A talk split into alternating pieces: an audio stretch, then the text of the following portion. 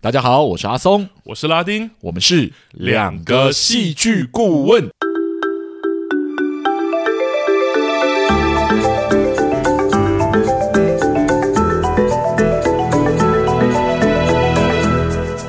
哟，谢谢大家回来收听我们的节目。欢迎大家又回来。那个今天要先跟大家讲一下哦，在上一周我们有跟观众说，就是 我们这周会有会有来宾啦，对可是没有想到我们敲到最后一刻的时候，来宾突然有事，然后不能来。然后我们本来想要赶紧紧急邀其他的来宾来，结果发现说，哎呀，时间真的太短了，这突然邀任何人好像都不太好意思，对，所以这周对就。变成是还是我们两个亲自上阵，这样对，不小心开了一张空头支票了。 对，希望大家不要在意这样。嗯，对，但没关系啦，我们这个节目长写都是只有我们两个人在讲话嘛， 所以没有来宾，我想观众应该也不 会对对对，不会不习惯啦，这样子。嗯那呃，本来我们要邀的是上一次有跟我们一起来聊，就是华灯初上的 Papaya，对，对，但他这一周就是去刚好没有办法。刚好没有办法，他出去玩了，这样。 对，所以我们也不能阻止他嘛，对，就是人家要休息，我们应该要放人家休息的。搞不好以后还有机会啦，对啊，或者是其他作品，对对对对，那啊，我们这周要终于要来聊这部，其实在台湾之前前一阵子掀起了很大的话题的《华灯初上》的结尾，这是样真的。是我们硬还是拖了两三周之后才来聊这部片，这样。可嗯是很多的观众其实已经跟我们敲完说，希望我们聊这一部。对对对对，所以我们这一次当然就是尽快的把它安排进我们的启程里面。然哦，后而且真的是很多讨论诶，对啊因为对连啊我平就是日常上班的时候，那个同事平常没有在讲什么戏剧的，也都说哦，三月十八号的时候，他们那一天要赶快那个，对对，要把对要把《华灯初上》给追完，这样。对，或者是大家都说什么三月十八号那一天都不敢滑脸书， 对，好，那其实如果你已经听过一二集的，嗯就是我们的评讲评的话，呃，来听第三集你可能会觉得比较完整一点点。所以如果大家还没有听过一二集的嗯话，欢迎大家回到上一季里面去找一下华灯初上的作品。这样，是那作为这一季里面第一部就是台湾的作品，我们这这边当然是慎重的准备了一番。这没样。错没错，所以我们这边准备要开始了，提醒观众，如果你真的还没有看过《华灯初上》的话，千万不要往下听哦。是真 的，因对，为这部是悬疑剧哦，如果真的被我们爆雷光了，你真的就不用不用看了这样。对，很多东西如果真的是预先知道，其实基本上真的会影响你观看体对验啊。对对，所以不想要被爆雷的观众呢，现在就可以先把它关掉哈，嗯，嗯，嗯期待你看完之后再回来听我们的节目。啊。是然后第二件事情呢，就是我们要跟大家讲一下，就是我们这个节目是主观的。没错这，件事情为什么每一集都要强调 呢？因为就是还是有观众会往心里去，就是哦我喜欢的东西你怎么不喜欢这样？嗯嗯嗯嗯对，所以我们这边一定要特别跟观众讲解一下，说你喜欢的东西继续喜欢是没有关系的。没 错，我们这间只是提供了另外一个不一样的观点给你参考。没错，也不要对觉得我们好像评论网好像就是我们贬低了那个作品的价值。对对对，我还是们也只可以坚持是你的喜对啊，欢我们也只是评论这个作品的戏剧结构的面向而已。是其实是是从很多不一样的角度切入进去讨论，就是作品的话，你可能都会得到不一样的结论。甚至有时候我们自己喜欢一个作品，也是因为一些很私人的理由。对对，对啊所以我觉得，就是大家听听我们的节目，真的不要太往心里去，对对，就把它当一莫个走心。对对，当做一个参考就好。 嗯嗯 OK，好，那我们今天事不宜迟，就直接进入到我们今天《华灯初上三》嗯的剧情简介吧。我们交给拉丁，拉丁来帮我们解说一下。 《华灯初上》第三季呢是二零二二年呢由 Netflix 发行的悬疑影集的续集。那由于前两季的高讨论度以及观众对于真凶啊还有那个真相的好奇，上线三月十八号当日呢就拿下台湾排行的前几名。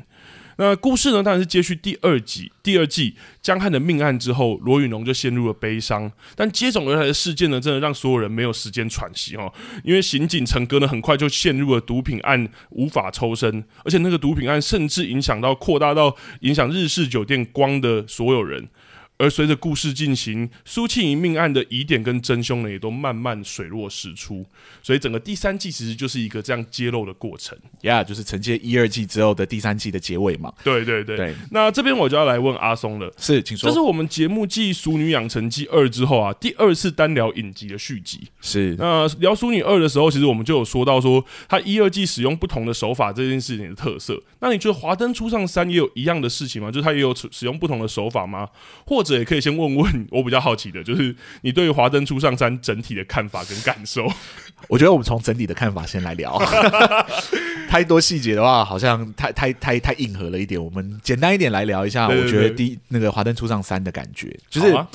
我记得我们上一次聊到《华灯初上》的时候，就有说到，就是它第二季里面逐渐扩展的那个世界观，还有天增的人物背景啊，嗯，这个其实有一点点散交的危险。哦，第二季开始有对对对对，然后我们在我那个时候就有讲说，我觉得我对为第三季有点感到隐忧，就是不知道 说就第三第三季到底会怎么拍，呃是对，感觉它世界观越来越大了这样子。嗯那没有想到我的担忧就是。呃，不仅成真了，这样，嗯而且呢，结果还比我想象中严重很多。 哇严重很多，对，那如果我们说第二季的铺排剧情的手法其实是有点散交的嫌疑的话，嗯，我觉得第三季就可以直接说是彻彻底底的离题了。哇塞，哎要知道这个评价很重哦，然后我们我们的口味就是这么重，我们的对节目口味就是这么重。啊 哎作作文文不对题是直接给三分 那种，对对对对对，所以观众，你到现在如果已经听不下去了，就你可能要转台喽，因但我为看接下来要讲讲的话越来越重哦。因为我哦我我们我对离题这件事情其实看得蛮严重的，因为我觉得哦有点可惜掉一二季它铺排起来的那那一系一系列的结构啊或者对对逻辑对对等等了解，好，那我我就往继续往下讲。我们刚刚刚刚已经给大家一个心理防对线了，预预预防针已经对打了对，已经打了。对 OK，对对所以接下来往下讲的话，大家不要不要情绪太波动，这样 子。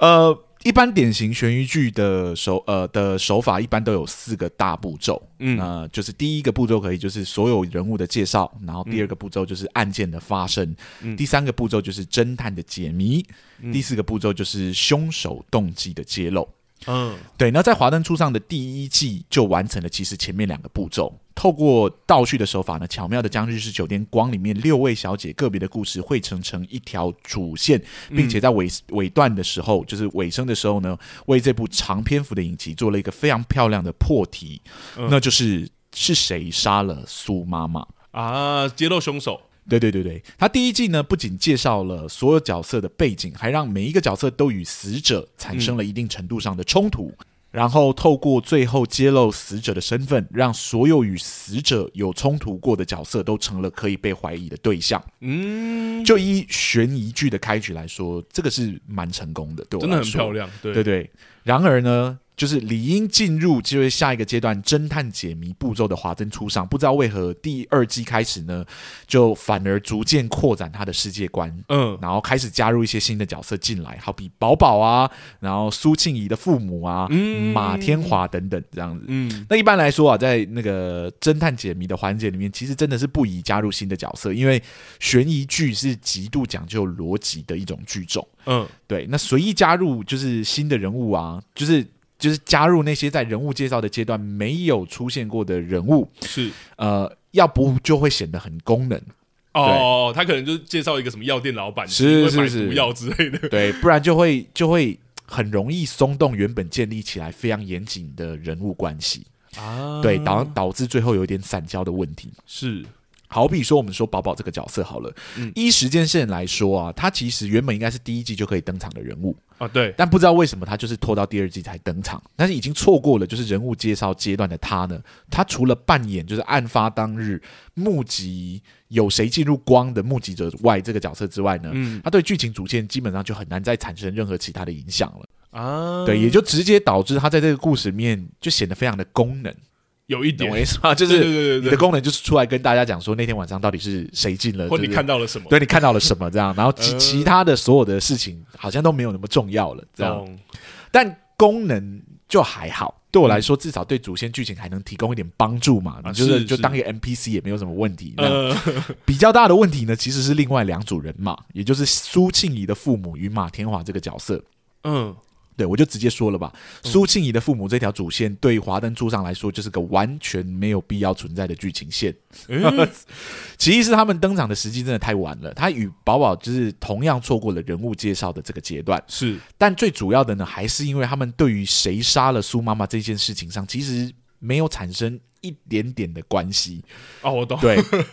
他们作为苏妈妈的亲人，当然父亲不是真的父亲啦。对对对，对，不仅完全不在意是谁杀了，就是那个苏庆仪自己的女儿，对对对对，还还把一出追凶就是悬疑剧硬生生的掰成了一出就是夺就是抢夺小孩抚养权的狗血剧，啊，变八点档，你要说抢夺的过程就是很精彩也就算了，但偏偏他们抢夺的手法还非常的无聊。就是他去找了另外一个存在感非常低的，就是 Rose 妈妈的前夫，然后威逼利诱下呢，仅仅用了一场就成功说服了前夫带小孩去做亲子签订。嗯，对，然后在下一场呢就协商摊牌，Rose 妈妈就怕就因为怕伤害到紫薇，然后最后就放弃抚养权。是然后紫薇得知这件事情之后呢，也没有哭，也没有闹，好，她有哭，但是她就是没有闹，这 样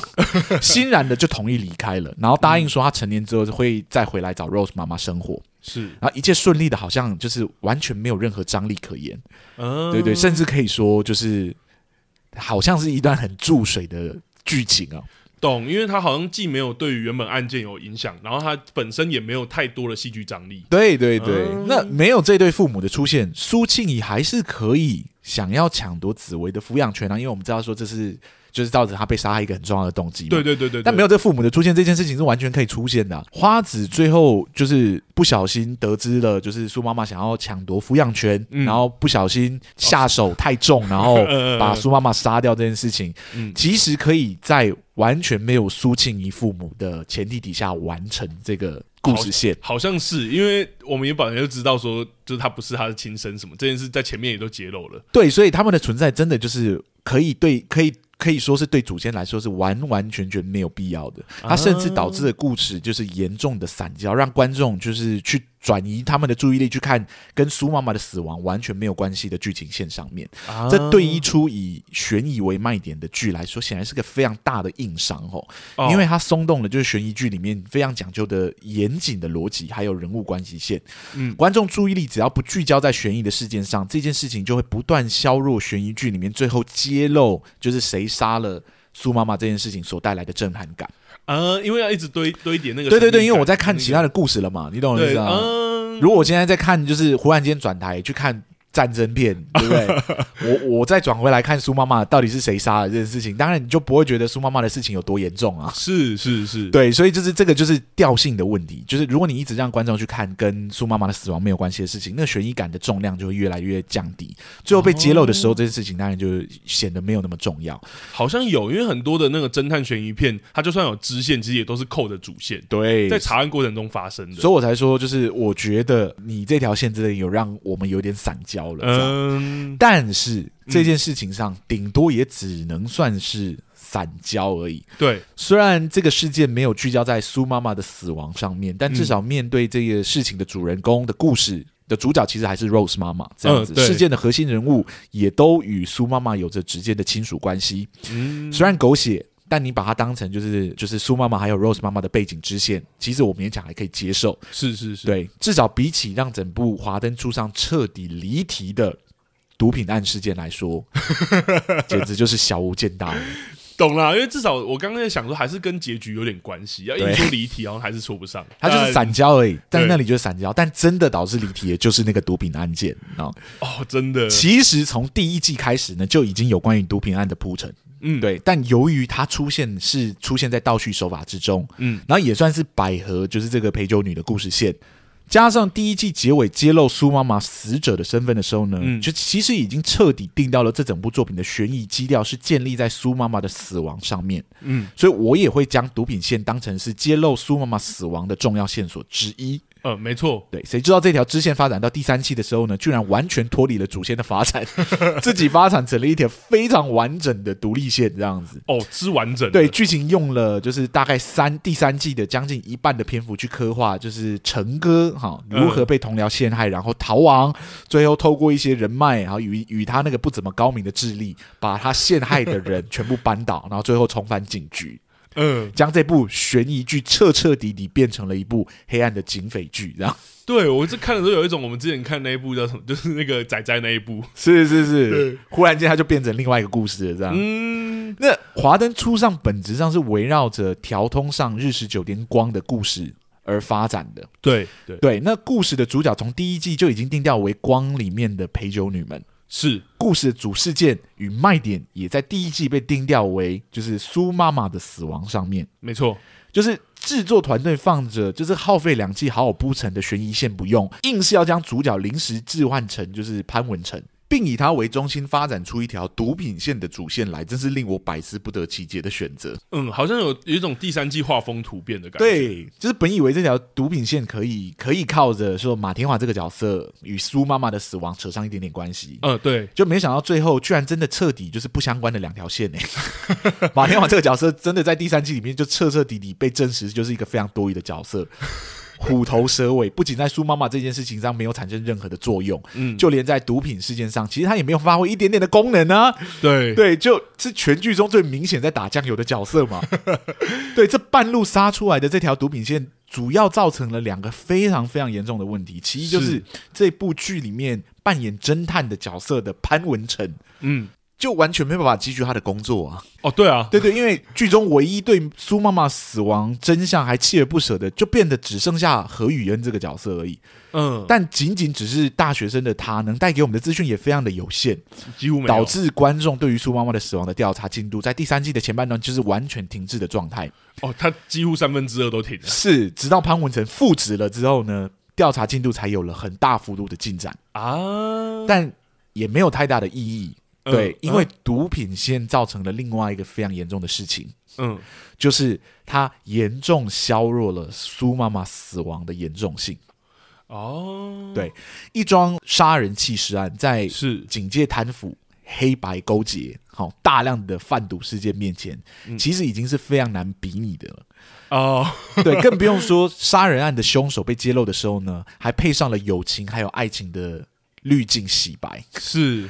那比起坏到骨子里面的那个毒品毒品事件来看呢、啊其实对就更显得微不足道了。哦，因为毒品事件如果没有看过观众，它真的是很庞大，甚至是勾搭勾结到对，局长，它是个结构性的犯罪。这样对子对对然后对真的里面的人都是坏到一个极致，这样嗯，子。嗯嗯嗯嗯嗯，那事件之间是有对比性的，对。嗯如果你希望苏妈妈的死亡在观众眼前维持在第一季，就是跟第一季相同的严重性的话，那你就应该要避免用另外一个更严重的事情来与之形形成对比嘛。哦，这是一个戏剧手法，对啊，嗯华灯初上中的凶手虽然不难猜，但大家对于他的动机还有这整件事情的经过还是很感兴趣的啊。对，这就是我上面有提到的悬疑剧中的最后一个步骤嘛，就是凶手动机的揭露。其实有时候啊，动机的揭露比起侦探解谜，有时候还来得好看很多。嗯，是对，的，像那个东方快车就是谋杀案，啊对，或者金田一少年事件簿一系列的就是侦探案，有时候凶手的动机揭露的时候是比比他实际用了什么手法这件事情还来来的让人感到震撼这样子。对，而且我觉得有时候就是要看那个动机完才觉得更完整。对，但这一些东西就是凶手动机揭露变得有趣这件事情，其实都必须建立在大家对于这起凶杀案还感兴趣的前提底下，它才会成立。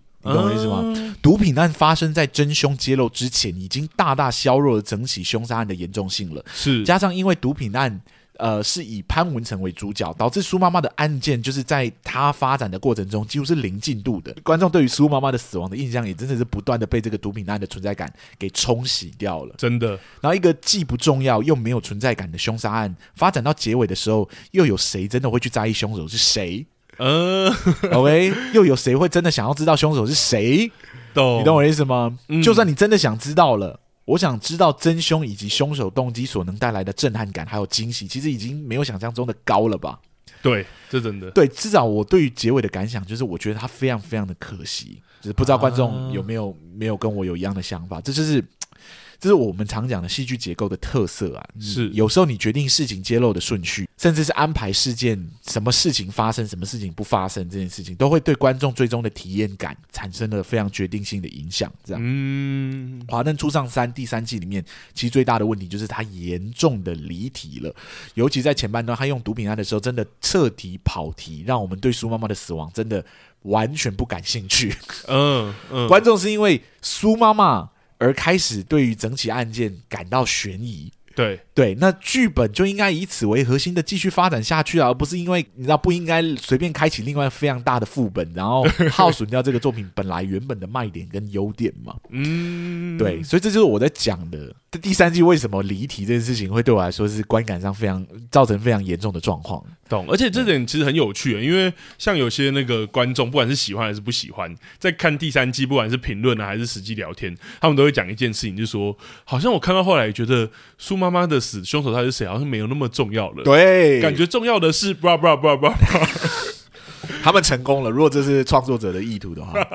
对。可是我觉得从第一季就开始期待，就是苏妈妈的死亡到底是是怎么发生这件事情的观众，对这群观众来说，就像我们， 我跟你一样，嗯我们有一种深深被背叛的感觉。对，懂，而且因为在意的是那个戏剧结构的铺排，你已经花两季做这样。如果你真的是要呈现某种众生相或那个，大可不用前两季用那么多的篇幅来铺对对陈。对，如果你要跟我讲说，哦，这里面的小孩，对不对？这里面的小姐们都有自己的苦衷，都有自己的嗯就是背景故事等等之类的，你就不用第一季搞得这么悬疑 啊。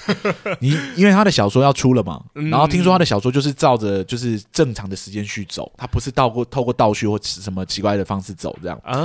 对，所以变成是我在这个正常的时序在看的时候，我可能就会就会觉得啊，这是众生相，就是对对对对六个对小姐的故事这样子。嗯然后我就突然间突发生了一件命案，我才说哦，有人对，懂呃就是爱恨情仇，爱恨然后情才仇有的命故事案等等这之样嗯可是你第一季的第一集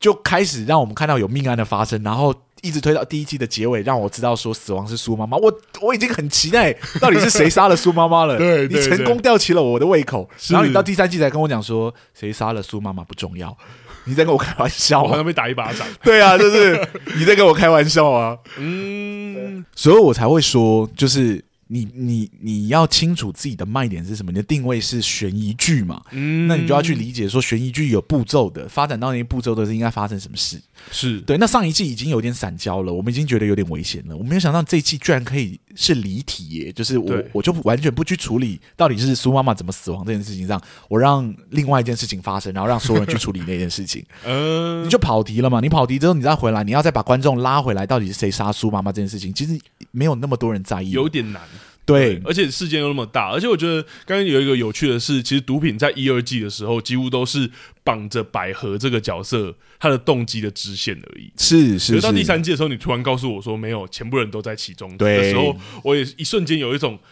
哦，要我用吞的吗？好吧，我先吞下去好 了。我就吞下去了。但吞下去那一瞬间，当他们开始要揭露苏妈妈是谁杀的时候，我已经真的没有兴趣了。对，因为力道就真的弱。，对我就说哦。哦，不就是苏妈妈死了嘛，对不 对？跟、跟整个整个社会性的结构犯罪，对不对？还有牵扯到黑道、牵扯到毒品案对，等还等有什之么类的。局长，还是感觉还有更高层什么的。对，这过程中到底死了多少人，我们都不知道，有没有要把它全部挖出来？嗯对，整件事情的严重性相比，死了一个苏妈妈能有多严重？对懂更不用说，力对道啦力道对，更不用说杀死苏妈妈的人还情有可原，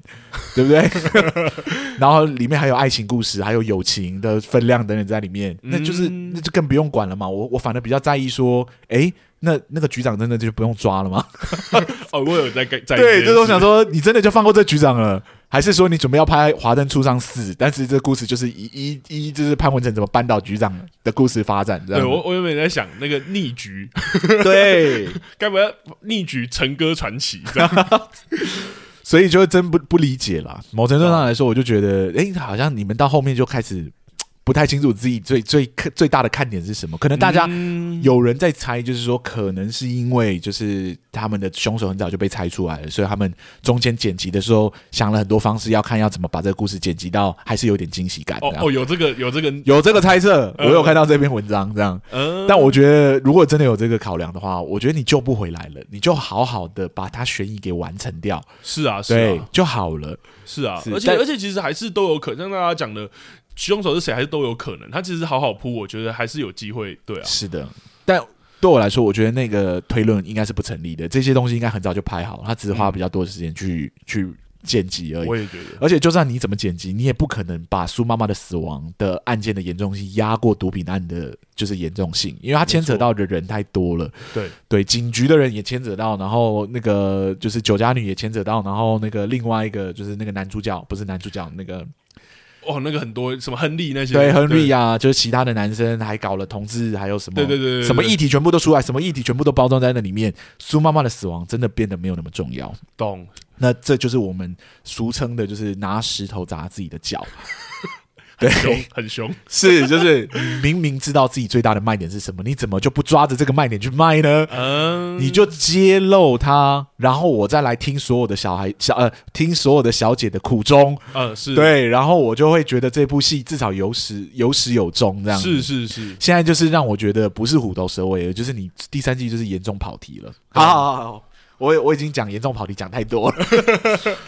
换你好了，你好啊对于就是《华灯初上》这部第三季的结果，你有什么想法 呢？让我让我喘口气。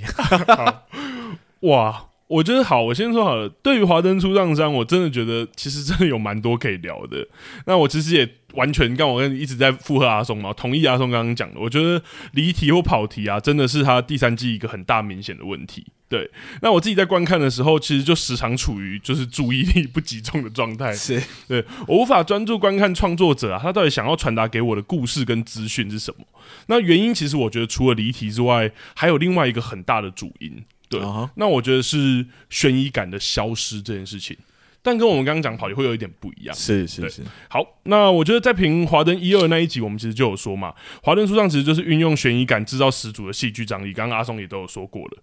吸引观众可以一集一集看下去，那尤其他在每一季的结尾都有埋下一个谜题，有一个揭露，然后又埋下一个谜题。那我其实觉得，如果他可以继续承接这样的张力，其实《华灯三》真的是其实很容易有基本盘的。毕竟观众其实已经积累两季的观看经验了嘛，已经熟悉并且买单这样的悬疑结构了。而是作者，我觉得他显然其实也很知道这件事情，所以第三季的开头确实是以江汉的命案作为一个开始，而且好像有意识要以之作为一个新的鱼饵的感觉，是，就跟第一季那个苏妈妈的死，然后或者第二季的那个就是凶手是谁这件事情一样。 Yep 对，那例如我们其实之前有说过的那一个时间标示，它其实从命案前几日、后几日啊，在第三季的开头就改为了江汉命案后几日这件事情。是的，对，所以第一跟第二集也围绕着这个事件展开，甚至可以说，我觉得第三季光内部氛气氛的环节，就是这个日式酒店的内部氛围的环节，其实还有罗斯妈妈的改变啊，也都跟这件事情带来的冲击有关。哎嘿所以我其实觉得，哎、好像是一个不错的开局。很不错啊。对我觉得江汉死亡那一刻，我我是蛮意外的。嗯，对，所以我其实非常期待第三季他会怎么开始去解这个江汉的死亡这件事情。我也很期待对。然后这份悬疑感就很快荡然无存。对，就跑题 了嘛，我们刚刚有讲了。对对对，以至于创作者其实很快速的以毒品线来填补，就刚刚讲的嘛。是对，但我们前面其实已经有聊过这个有太多就是设定横空出世的这个跑题，这个我觉得就不要再再多重复了。那我就只是说，其实。江汉命案悬疑感消失的主因啊，其实我觉得并不是编剧遗忘，因为其实十七集就是第三季的第一集的后段啊，还有警察局的戏码等等啊，其实都有针对这个事件有做很多的讨论跟检讨。那其实我说要说真正的原因，就是悬疑感消失的真正原因，我觉得是对于新的悬疑结构的操作，我觉得好像出了一点问题。新新的悬疑什么意思？你再讲一次。因为我觉得这个新的结构正是知道凶手的悬疑结构，因为它不同于第一季的的死者之谜跟第二季的真凶嘛，哦，这两你个是我说们因为真的阿不知达道。阿达有出现这样子，没错，第三季的江汉命案，我们早在第二季结尾其实就知道凶手是刑警阿达了。是是是而我们也知道说，动机跟那一台录音机里面说什么他怎么死了有关吗？是， 那听众可能会有疑惑说，知道凶手那还怎么悬疑的起来？ 是但其实当然可以，而当然可以且张力真的不会比较弱。那在《华灯初上》第三季里面，其实它就有使用这样的结构。我哦来简单讲，就是刑警陈哥他呃后面中间那个跑题的毒品线，是对他因为被诬陷，然后弃毒，那贩毒，然后所以被通缉嘛，然后走投无路的时候躲在罗宇农的家，然后这时候警察突然来突袭，那观众其实是知道此时此刻陈哥正在罗宇农的房间里的。而警察在外面要求要打开房间的门的时候，我们其实都知道陈哥在里面啊，但你其实你的紧张感跟悬疑感还是很强烈，是那个张力还是很强，因为此刻的悬疑并不是陈哥到底在不在房间里面，而是我们知道他在房间里，但他该怎么办？是那其实说回江汉的命案也一样，我们知道凶手是阿达，其实没有关系啊，因为创作者可以操作的悬疑感，其实反而会从凶手是谁转变成我们知道凶手是阿达，那他该怎么办？是这件事情是是而戏中其实就有几场戏有这么这样很好的机会。其实前面案件曝光的时候，阿达偷听这个，我觉得就已经是一个机会了。是，但我们先撇开他不说好了，其实后面还有更好的机会。在后面的时候，警察局长在会议上面公然问起这个案件的事情，是那阿达就说：“哦，车子早就送修啊，所以他用这个当理由来搪塞，这样，所以一般凶手早就送修了。可是这时警察局长就追问说：“那有没有去查修车厂？”啊，这其实就是一个制很好制造张力跟悬疑的地方。那没想到戏剧影集的处理是陈哥就抢先回答说：“哎，台北市的修车厂有很多啦，没办法查。”啊然后就没有了，就轻易过关了。是而且不止如此哦，其实紧接着这场戏后面会就是会后，阿达觉得陈哥的态度好像怪怪的，所以追上去追询问，然后陈哥就说：“啊，还不是因为你办事效率太好。”然后阿达自己就回说：“哦，你是说车的事哦，还说哎、你有什么话你就直接说。我们先不说陈哥如果知道些什么，其实这边就可以先透露施压之类的这个事情好了。就说办事效率太好，阿达就可以联想到车这件事情，也太可疑了吧？啊 哎还会读心术吧？所以陈哥路这边如果可以追问说，诶、我什么都没讲，你为什么就知道是车的事情？这样那股悬疑感跟紧张感就可以，我觉得就可以马上起来了。是的，对是的，，所以其实我讲那么多，举那么多例子，其实只是想要讲，真的还是可以，就算知道凶手，这个悬疑感还是可以操作的，可以持续持续发酵的。其实我们上一季就有讨论过，就是说第二季、第三季的，就是结构可以怎么运作。嗯，嗯，嗯就是我说第二季可以可以是，就是说就是侦探解谜嘛，解谜到一半的时候呢，我们就发现说凶手是谁了，嗯然后第三季就变成是追凶，嗯，对，认真追凶的过程。对，这也是就是这种转对移对对，张力的这种方转式折张力的方式，所以其实它是很有潜力的。知道凶手是谁，你还是有办法把那个悬疑跟张力给拉到最满。对对，且其实有很多的戏剧都有这样的原型了。对，可以因为它是参考真，的很基本的一个戏剧的原型啦。啊是是，它有一是个戏剧术语啦，但我考虑 好，我就简单讲就好了。其实是就是差异之息，这其实是耿一伟老师有提出来过的。是对，就是戏剧的老师。 对，那其实我很简单讲，其实就是很多戏剧都有在使用，也就是呃，角色知道的跟观众知道的到底一不一样这件事是情。是对是是，那其实只要去玩弄这个东西，例如说很有名的那个电影，就是我们都看到说，就是呃，主角藏了一把钥匙在手上。嗯，然后这时候有一排人排队，然后结果男主人就是不能要发要找钥匙的人，刚好就一个一个去亲吻每个人的左手，嗯，然后主角刚好就把钥匙握在左手，是这时候其实我们就会有紧张，因为观众已经知道这件事情了，但后面的人并不知道，嗯对。可是我觉得在华灯初上好像就有点可惜啦，是。对对其实那个那个术语在英语里面叫 dramatic irony，这嗯样，然后它的直译过来的话，我想直译过来大家可能会比较清楚，可能是什么意思。它它直译过来叫戏剧性的矛盾，啊，对，就是说，哎，我们知道，对但剧中角色不知道，对对所对以就对是对一个戏剧性的矛盾嘛。对用戏剧性制造出来，对对，制造出来的矛盾这样，然后这个东西其实是非常好操作的，从莎士比亚时期，这是更早了，真的对这个已经很老那了，真古的希腊时期伊里帕斯的故事就已经已经是这个结构了，就是对我们知道说他在找的凶手就是他自 己，但我们就看他一步步踏入自己的陷阱里面，这样对子，，这个其实真的是很，而且我觉得不止老，它真的很有用。他很有用啊，对，对他是最有效的悬疑的，就是的结构啊，对这所以这才是真的让我觉得《华灯初上三》很可惜的原因。是因为其实创作者真的创造超级多的机会去发展这条线的悬疑感跟张力的。我们刚刚也有讲，他如果没有上面那些局长的例子，我搞不好还觉得这就是我的脑补这样。是但其实他真的错过很多机会，而且好像都经过这些机会都轻轻放下，对，所以我就还会觉得可惜。那当然，我以上的言论啊， 其实我觉得还是有点。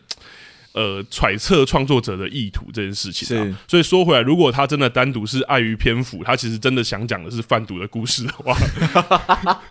那因为贩毒的故事去省去江汉命案的篇幅的话，那我真的觉得， 那你第一季就不能这样写，对我你要不说能让我这么在意苏妈妈的死亡这件事情，没错，我要说的就是，这真的回到刚刚已经谈过的跑题了。是，是对啊是所以我会特别挑出来，其实也是因为看到创作者其实有做这样的尝试，而且跟潜力，可是好像没有发展下去，所以才觉得有点可惜。哎，算了啦，没有，我的意思就是，就算不发展苏妈妈那条命案，他还是很有机会发展悬疑啊。哎，呃没有，他的悬疑就是建立在苏妈妈的死亡对上面对对，嘛，但我的意思就是，江汉的事情其实一样，反而更跟苏妈妈的死有关。是啊，是是对是是，本来就有关的，而且最后揭露也是有关的、对啊可啊中间对啊有一大段就是空白掉了， 没有人在意谁杀了江汉，没有人在意谁杀了苏妈 妈，没有逆局二嘛？我刚刚说对， 就想说 OK OK，你真的就是跑题了，你就是完全离题的，没有要解决这件事情，对然后忽然间又要回来回答的时候，我真的有点不习惯，就是哦我想说你已经不在意了，你怎么忽然间又在一起这件事情？对对，好，我觉得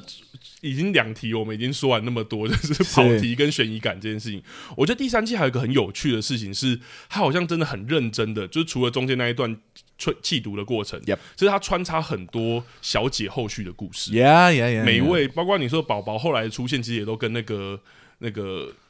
那个郭雪芙的角色有关嘛。是是对是，所以我其实蛮好奇说。如果撇开刚刚的跑题悬疑感之外，阿松对于这一部《华灯初上三》还有没有想要讲的部分？好，我来讲，我觉得另外一个很大的问题。 直接这样破题是不是？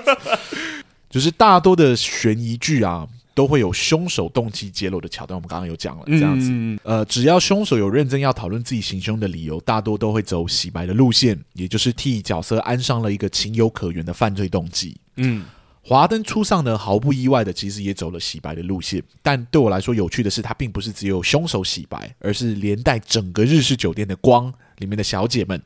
宝宝，还有江汉等等，其实都有他们自己洗白的桥段。 然后真的，真的对，那这对华灯初上来说，其实是一把扎扎实实的双面刃哦。哦，对，侦侦探悬疑类的作品啊，其实最大的卖点还是在于就是特别的行凶手法上面。哦是，发展至今呢，其实也演变出了各式各样的流派。相信大家有在看侦探剧的，或者在看悬疑剧的，其实都知道，真这的样啊五花八门的五花八门，也很多不合理的，但 是对，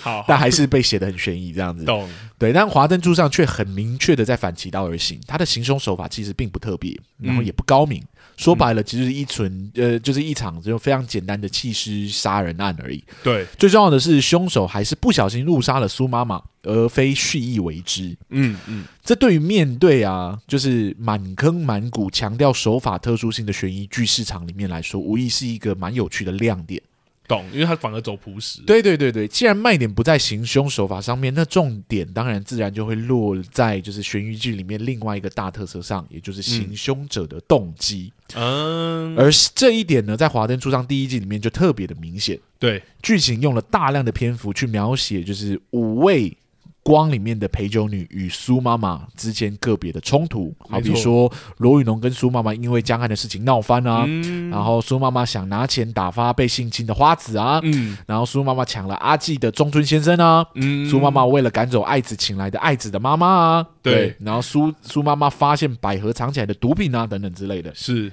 每一件事情呢都足以构成成为杀害苏妈妈的动机，没错，嗯，呃而部分的角色呢也确实展现了这个意图，对，甚至直接讲出来，对对对， 好比 Rose 妈妈就是拿烟灰黑要砸人嘛，对不对对对然后爱子就是私闯就是苏妈妈的家里面。对，还有阿纪大声喊干，对， 用这些简单的手法呢，将苏妈妈的死渲染的极度的悬疑且深刻，嗯让观众好奇究竟是哪一个有动机的角色下手的。是，那延续到后面两季呢，这些人物的行为动机也有了更深刻的，就是。刻画，嗯尤其是在第二季的时候，就是包含每个角色的背景啊、价值观、各自面对的人生课题等，都有个别清楚的交代。是，角色们呢的形象也就随之立体了起来。嗯，但这也意味着另外一个问题的到来，也就是这些有血有肉的角色啊，好像不能只以他们没有杀了苏妈妈这个结果而结束，嗯觉得他们的个别的人生课题好像也要随着剧情推进而有所解答。嗯，对对，因为每一个角色都被刻画的很深刻嘛，是，而这也是《华灯初上三》有别于其他悬疑剧的地方，它其实嗯替每一个角色都寻得了他们自己的答案，哦，进对，而解开了他们自己的心结。嗯，那我称之这种状况就是全体洗白。 然后那这既是这个作品的亮点，嗯，但也是这个作品的问题。啊，问题，对，什么问题呢？问题就出在《华灯初上》其实是一部悬疑剧，然后悬疑剧需要的是清晰的逻辑，还有人物的关系图。嗯，如果在揭露凶手是谁之前呢，就开始增加人物洗白的情节呢，会造成的问题有三个是比较明显的。嗯，第一个呢，就是为了洗白角色而添增的剧情情节啊，会让角色离开原本铺好的逻辑与人物关系图上面，这等等同于就是破坏了原本建立起来的口碑嘛。好比说，我们说百合这个角色在第三季的时候与毒品案的线呢，就真的开始产生密切的连结，进而发现自己的男友其实是同志，嗯然后最后决定就是。呃，偷偷录音，然后跟踪拍照，作为他的对对对报复手段。是而他最终收集到的证据，也真的成为替陈哥翻案的至关重要的证据。所以对，但这一连串的举动呢，也直接将他从苏妈妈的故事线中就是移除了。啊， 对，因为这已经大大脱离了与苏妈妈的命案这件事情有关的主线上面，没错，哎，没错，角色有点像跳槽到另外一个故事里面。嗯对于就是原本的故事的影响力也就随之下降了非常非常的多。懂自然对于主线的剧情来说，就变成了一个可有可无的角色。嗯，而这样的情况呢，其实也导致了第二个问题的产生，是那就是被洗白的角色呢，会逐渐的从被怀疑是凶手的名单上给剔除。换句话说，就是我们会停止怀疑他是事件的凶手这件事情。哦，对，再次以百合为例呢，就是刚刚我们讲嘛，他已经对主线剧剧情已经没有呃丝毫的影响力，他对苏妈妈的死的真相呢，其实也没有丝毫的兴趣，是我们自然也就很难再从他身上，就是说。哦，找到可能他行凶苏妈妈的真凶， 就是对的啊，对证啊，据，对啊，因为对原本的那个已经没有了，对啊，对对对对，所以他就自然就不会是真凶了嘛。嗯，那同样的状况其实也发生在爱子身上。跳槽到宝宝店工作的他嗯呢，因为差点被性侵，开始陷入了沉思，最后决定回到光去上班，然后用了一句说：“我发现，就是我发现说那个吵吵闹闹的地方才是我快乐的拼图哦，非常嗯文青式的语言哦。对，对这个呢，与苏妈妈原本有着强烈冲突的角色，因为这一系列的情节啊，从一个充满恨意的角色，逐渐转变为一个积积极思考人生的角色。哎，然后对于苏妈妈的执着呢，还有兴趣呢，也降至了趋近于无的状态。对，因为原本冲突是他去找他妈妈来，对对对，甚至呢，到后面第三季的时候，他都不帮何雨恩查案了。一开始的时候，第二季的时 候，何雨恩还跟他非常积极。那个报社的社长就是他介绍的、啊，就是爱对对子对介绍给何雨恩认识啊。对到后面他也不不 care，了就让何雨恩自己去查案了。然后对这样的角色自然也就很难被怀疑他是真凶嘛。对啊，对，那当然，随着阿纪的怀孕，还有 Rose 妈妈替她还债这件事情呢，阿纪也出现了一样的状 况。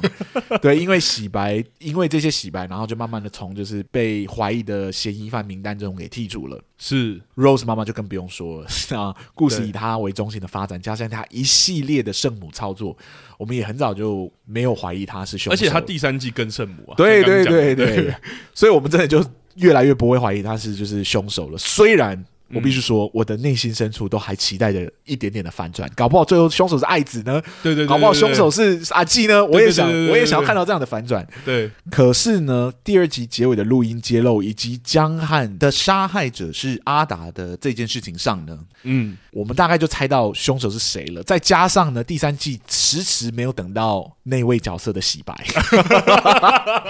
所以你其实用猜的你也猜得到说，好了，我大概知道凶手是谁了。当他开始要洗白的那一瞬间，我就知道凶手是你了，对，因为他对最后一 个你了，是最后一个了，这样子。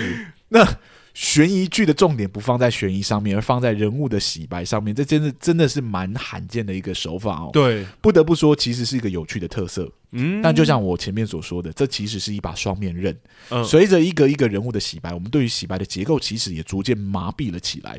对于每个角色有啊了自己的苦衷，有着自己想要探索人生的命题这件事情，其实也开始习惯了。嗯而就在这样的前提底下呢，当我们迎来最终的凶手真相的洗白时候，无可避免的就会产生一定程度的审美疲劳。嗯，更不用说呢，每一个角色在洗白的时候呢，都会用着人生大了大道理的语气说话，你知道吗？好似对对经历了这一切之后呢，就看破红尘一样，然后你知道就讲说，就是讲了一些什么人生呐、或者说懂就很很多让我们在少年对法庭那一集有讲过的台是词，是是人类啊，人类啊，怎么样人怎么样生啊，你怎么知道你是快乐的？对对对你怎么不知道我是不快乐的？你知道就是爱情， 对对对，就开始讲一些很大道理的话出来，这样子。是是那是这这样的语气用一次，或许还有一点美感。嗯你重复七八次以上呢，不免就会让人觉得有点被说教的感觉。这样，呃对对对而，这就是我要说的第三个，其实比较严重的问题哦，嗯就是角色的群体洗白，除了大幅度的让观众可以提前预测凶手是谁之外嗯呢，最严重的就是它会大幅度削弱凶手洗白时所带给我们的满足感。还有醒思的空间，嗯，占尽了将近一集篇幅的花子的故事，也就是那个凶手嘛。对，因为前面不断出现的洗白结构，到这一刻的时候呢，不免就是显得有一些拖拍，嗯哦，本应该是很深刻讨论花子为何失控杀死苏妈妈的过程，是，就也显得没有那么震撼了。嗯，对，我想唯一还算可以看的就是花子与阿达的爱情故事。嗯，但由于阿达在前面的毒品案上事先就黑化 了，对，在这里的小情小爱所带来的悲剧色彩，也不免被前面的操作给冲淡了许多。真的，我甚至可以说，好像有一点矫情。对对对对对对对我想说前面你都已经做那么夸张的对事，你都已经，你都已经，你知道吗？就是贩毒，然后把你这么信任大哥送进监狱里面，对，对就是就是送不是监狱啊，送进逃亡的路上这样。对对对对对，对你现在还为这种小情小爱，然后然后对愿意说还是什么愿意牺牲到这种程度，嗯实在是不是说不不可以理解，只是说那个悲剧色彩真的有被他前面黑化这件事情给稍微冲淡一点点。懂，不是不合理啊，对对对，对那《华灯初上》呢，就是一没有贯彻它是悬疑剧的悬疑感，这样；嗯二它又没有别出心裁的行凶手法；是三洗白的特色呢，其实也造成了一一定程度的审美疲劳，懂，进而没有诱发出太多深刻的醒思空间。以各方面来说呢，我必须说这部作品就是很可惜。嗯，对，这是我我唯一能给这个作品最后的评价。懂哇，因为他那个个别的洗白结构其实对，反因为而也 double 削弱了， 对 double 削弱那个你可以花子一起洗白嘛，你懂我的意思吗？嗯你花子前面就可以先洗白，她跟她被关进监狱的故事，她你知道吗？懂，她跟她男朋友的前男友的故事，她可以在前面几集就出现嘛哎、。我觉得这很有趣、欸，啊你因为偏偏拖到最后几集才出来，我还猜不出来他是凶手 吗？对啊，我懂，我我说我觉得这很有趣、欸，因为阿松讲的其实并不是说洗白的结构本身哪有问题，而是他在操作洗白这件事情的顺序或者是手法上，对他，是一个一个洗，然后对，然然后又一一个一个揭露他们的悲惨故事，然后偏偏就是有一个角色还没有被揭露，懂就好像翻牌翻到最后一个是谁就是谁了嘛，你懂我意思吗？懂，所以不是洗白有问题，是洗白的结构出了一些是状况，如果是我，嗯我就会建议剧作家早一点把洗花子的洗白放到前面，嗯，我们更早同情这个角色。懂当他最后被揭露的时候呢，我们再补齐他跟他之前的，就跟阿达之前的爱情故事，即使会造成的冲击力，我想一定比现在的这种到最后一刻才要进行强制性的洗白这件事情来的有趣很多。懂，而且因为他真的是每个人洗白，然后才会安插属于他的回忆片段，或者是特别只有他才知道的事情的回忆片段，这件事情真的是在第三季有点机械性的明显对对就我已经说啊，轮到你洗白了，哎，轮到你洗白了，哎，宝宝也要洗白，是不是对？江汉，你上一季已经洗白了，你这一季还要 洗，你可不可以留点篇幅给其他人？对，而且像哈娜就是花子要洗的时候，是她也先有她那一段恩克还是什么的那个回，是就是她的那是个前男友的那个回忆，然后还有她跟罗斯妈妈在监狱那个，我那时候看的时候想说，哦，轮到你了是不是？轮到你了，然后看集数哦，第七集是不是？你就是凶手了 吧？不要再藏了，然后懂。对哇，我觉得好像有我们谈这一这一部影集，可惜都可惜，在它前两季其实铺的悬疑结构还算成功，所以对这一边 反而就虽然会第二季我我们已经上次有点出来，嗯就是有点危险了，对，但第三季真没有想到，就是如我们所预料的，真的就是跑题了，呃，而且我觉得这很有趣，是刚好是影集或是续集的那一种那一种特色，就是它如果前面 你就已经建构我说这是一部战争片，是然后到中间它突然变成怪兽，突然哥吉拉跑出来，我好像就会有一种啊， 这一部也是类似这样的感觉，我就觉得就是剧作家好像不相信，就是光是揭露苏妈妈的死亡的凶手是谁这件事情上，可以帮这部作品提升到一个高度，啊所以他加了另外一个好像更严重的事情进来。懂但我真心觉得，就是你要相信你建立起来的世界观，因为这第一季那么成功的前提底下，实在没有理由到第三季的时候你要硬加入一个就是完全跟苏妈妈死亡没有相关的故事进来。是啊，而且对其实，在第二季结尾，大家那么热烈的去猜测凶手是谁这件事，是就代表观观众其实真的已经很投入你所建立的这整体的，呃，光的酒店也好，或者这些命案也好，那个对悬疑世界里了。所以就像你刚刚讲的，就是可能大家已经猜到就是凶手是谁了，但这不不重要啊。嗯嗯嗯，就是可以让操作成，就是所有就是花子跟阿达互相在帮对方隐瞒，然后就是看看侦探那个角色怎么一步一步攻破他们的心防，这样子。懂。而且像你说，搞不好那个悲剧色彩才会更对啊，你像陈哥最后那个操作，其实也蛮不错的啊。嗯我我觉得他在想办法，就是用心理心理方式，就是攻破他们两个人的那一段，其实实算好看啊是。好看的啊。对啊我相信你怎么会觉得这段不好 看？这段很好看啊。你为怎么会觉得这样子不足以让我们就是接受这部戏是好剧？懂。硬硬要加入陈哥逃亡的片段，why？那对啊我想问你一个，虽然我觉得我应该知道答案是什么，就是好来来，你觉得跑题这件事，就是跑去毒品这件事比较严重，还是和我们刚刚讲的洗白结构占了，因为洗白就是占了这部戏很大篇幅。你觉得哪一个稳？绝嗯对是跑题嘛， 绝对是跑题比较严重嘛。懂懂，啊因为懂重点还是在苏妈妈身上啊。嗯对你洗白可以洗白，我其实觉得一定要洗白。这些角色其实都被刻画的非常的深刻。有点太深刻了，所以你好像不能不处啊对理它对对，对，你你这么深刻的刻画这些角色，你不能跟我说哦，他不是凶手，所以你不用理他。就是 他是凶手，他不是凶手，我都想要看到这些角色后续的发展。嗯，所以他某程度上是有满足我这一这一个面向的，就是期懂待，。只是说它结构上可以再炒作对一下对，这那样。你因为你还是悬疑剧嘛，对对对你不能在做这个事情上就破坏了悬疑剧的结构啊。懂懂懂，但跑题才是真正严重。对，跑题是最严重的事情，跑题就是我压根不想看这一段。好，观众知道哈，我呃对阿松的大忌，我 我为什么要看马天华？我又不认识他。 对，然后那个那个什么，就是、那 啊他个是霍建华啦， 可能是还有那个什么么 Henry 的那个 Henry 的男朋友、哦跟那个葛葛是葛简，对 Who cares？局 长也是贩毒者，Who cares？这跟苏妈妈的死到底有什么关系？懂我要看警匪片，我就会去看警匪片嘛。嗯，你不用在这里面特别加一个警匪片给我看吗？我懂意思，对对对对，要看警匪剧，我有更多警匪剧的对选啊，择，我就去把《无间道》翻出来看就好了。我看你这个干什么？嗯对啊，我这里我就是要看《h i k a 里面就是所有的女士们的背景故事嘛，他们的爱恨情仇，她们的爱恨情仇、啊，怎么纠结成这一个这个情是呃不啊是情杀这个凶杀案哎、这样？里面的女演员演超好的，真的为什么不好好给他们一点表现的机会？你硬要插一个就是以男性为主角的一个犯罪线出来对，It？doesn't make sense。而且我真的觉好了得我是不是太激动了？对， 我是不是太激动但？我是真的觉得很可惜，因为到最后他那一段就是苏妈妈跟、嗯就是那个罗宇农回忆，呃，不是回忆啦，想象苏妈妈的出现，跟他对话是和解那一段，我觉得就因为前面你说那些削弱，我觉得那力道完全没有出来。就审美疲劳了。就是对哦，你要开始讲大道 理了。不然我觉得女演员其实演的是还不错，而且那些像我们大道理我们上一次已经的台词。说过了，就是两位女主角都演的真的，而且那个大道道理的台词也被他们处理的很好。可是是我在那一刻，像你说，我真的就是已经觉得好啦， 我还看划了那 Netflix 嘛，看一下那个时间还有多长。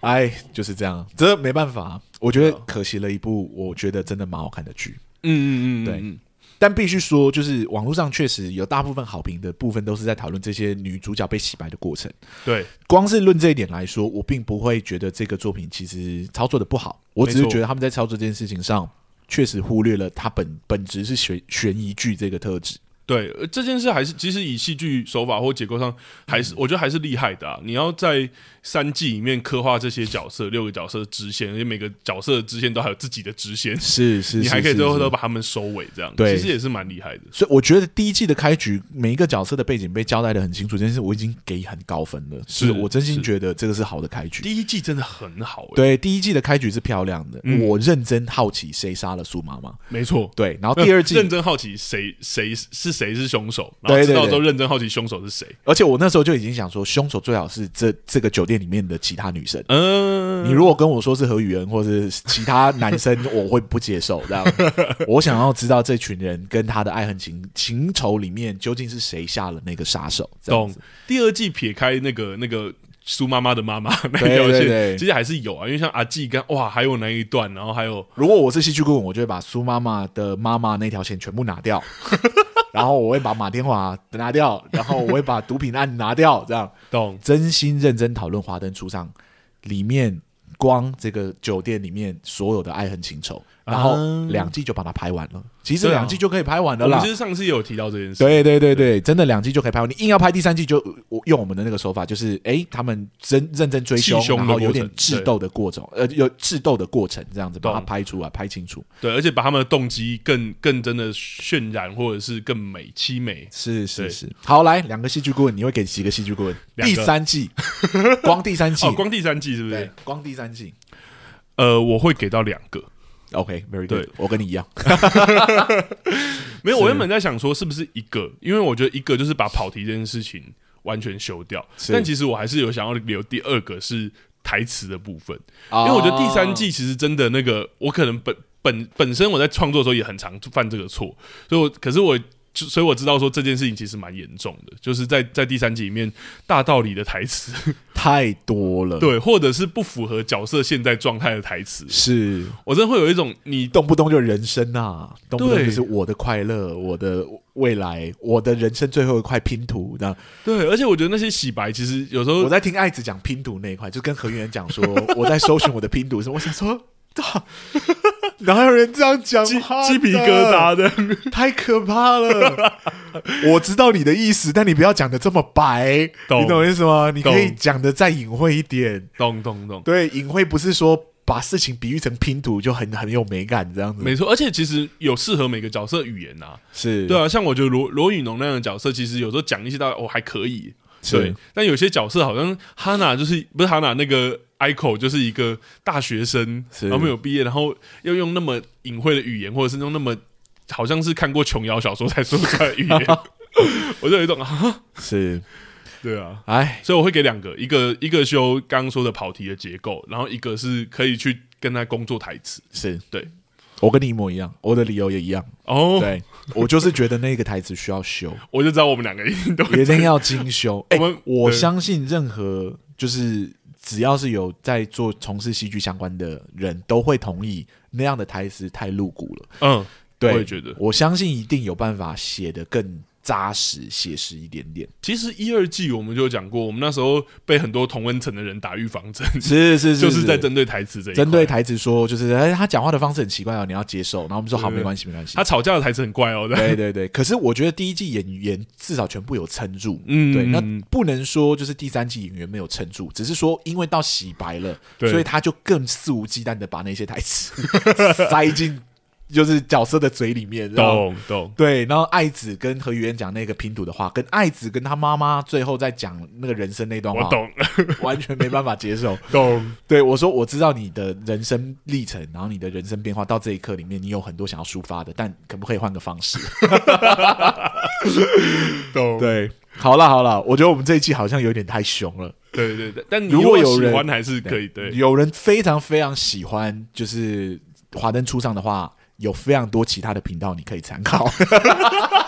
你是要讲这个是不是？我原本以为你要说可以告诉我们之类的，没有没有，不用告诉 我。对，因为我知道说一定还是有他的支持者，这个一定是有啊正一常定的，有啊不用不用不用理会我们对于他的批判或而对且他我。们其实还是有称赞他有好的地方，不不代表说不能喜欢那些对对好对的地对方。，戏对啊剧顾问的基础是站在理解创作者的意图，然后去判断说他做到什么程度。是对那对我们来说，我们现在判断的所有意图里面，我觉得他没有判没有做到的事情，我们全部点出来，是并不代表我们觉得这个作品是没有潜力的。没错，对，所或以者是不代表说他没有做到这些事，就代表他全部的事情都没有做到。对对对也对，不是如果我们真的要夸奖这部作品的很多的地方，我们刚才已经夸奖了人物嘛，我对这边也要夸奖演员。至哦少我、真的我真的很喜欢，就是这群演就是《吉咖喱》里面女生的所有演员。真 的，对我特别特别要说，就是郭雪芙真的让我觉得很意外的好看，哦，真的，对，就是给她一个很大的赞，这样。我觉得真的那几个都很好看，有几个是我们以前就已经很喜欢的演对员，对对像演阿纪的那个演员，我们以前哦，就觉阿得他很纪厉害有了。那个真的很好看，她她她演那个《与恶的距离》的时候是让我哭死的角色，嗯， 对，但但对我来说，就是呃，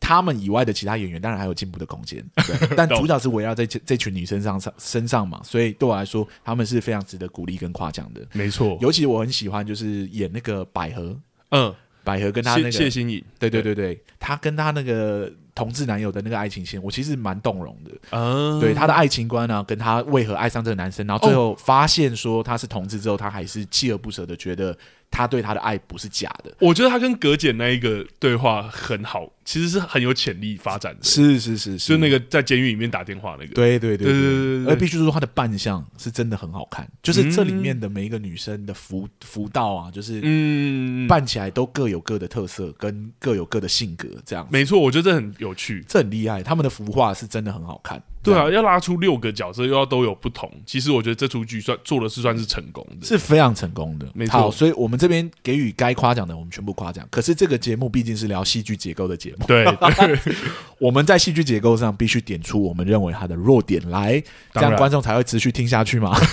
才会持续的相信我们其实是公正的在评论这件事情。是是是，对，所以该夸的我们夸，然后我们该讲的我们也讲。那如果你真的非常喜欢这部剧，我相信从很多其他的角度，无论是社会的角度啊，没错或者就是讨论女人的角度下去，没错，或是评论那个时代的角度，对那个时代的角度对去讨论，一定都有相关的评论跟就是就是分析。对，像我们之前讲，高华真的有去评价值，我相信他应该有很多可以聊的。对对对对，嗯相信这些作品其实有非常非常多的，呃，应该已经有非常非常多的评论是往那个方向写。是，如果大家想要看，可以看那些东西，这样。你说平衡报道一下，对对，平衡报道一下， 不能因为我们骂了，我们就好像不给这个作品一个机会，因为我是啊，是啊，台湾能诞生这样的作品是重要的啦。嗯，对，希望台湾持续做出这样的作品来。嗯，嗯，对，嗯可是作为戏剧结构的我们，必须当就是第一道的，这样讲有点奇怪，我就是嗯。有一点像说我们必须把我们真实的想法给讲出来。对，我觉得以手手法结构，我们之前就讲过了嘛，还是要讲啊。对对对啊对对啊对对啊对，所以期望这个作品未来能刺激更多的创作者创作出类似的题材。嗯嗯嗯，对，然后我们两个戏剧棍今天节目就到这里， 没 错，突然间就结束， 很这样突。然的结束。好了，下一集也是聊台湾的作品，对不对？。对，而且也是一个哦，其实得奖蛮多的那哦。我得很多奖是不是？那他得赢金马奖得了三四个奖项，啊真的假的？最佳原著剧本，然后最佳女配角， OK OK，、对啊那所以有其实趣了，有而趣且了。剧名其实很有趣。该死的阿修罗，对，可是是国片哦，是台湾电影，可是叫《阿修罗》，好像日本对还印度的神的感因觉，为是印度的神，哦我记得是印度的印度的神。对，所以有点有点不知道会怎么样， 蛮期待反的。正我们下个礼拜聊嘛。而且对有很多我们北那个台北艺术大学的学长，对啊对啊，有很多我们的认识的学长在里面，但嗯不能因为是有学长我们就就是放 放水哦。没关系，没关系，我们凭戏剧结构对嘛。不对对对对，好啦，大家期待一下下一集。这样有看的，呃，现在应该还有吧，还有在上映。有，而且对啊，而且好像之前导演还是什么，好像都还有推票，是是对是对是对，，都还有说还有场次，大家对支持一下国片。如果大家呃听完这集，它还有上映的话，可以去微秀影城嗯看一下嗯嗯这样子。好，那我们两个戏剧棍今天节目到这里。如果大家喜欢我们今天的节目，嗯欢迎留言跟我们一起讨论，然没错后或者给我们一点评价、评分，打个五星好评，给我们一点鼓励等等之类的，这样子。嗯或者推广给你身边的好友，对对对，可以帮我们分享我们的文章到你的版面上，让更多人知道我们的节目。是，对，那我们会非常开心，谢谢你 们。对，是我们的动力，对对对，好，那我们两个戏剧棍的节目今天就到这里，谢谢大家，拜拜，拜。拜。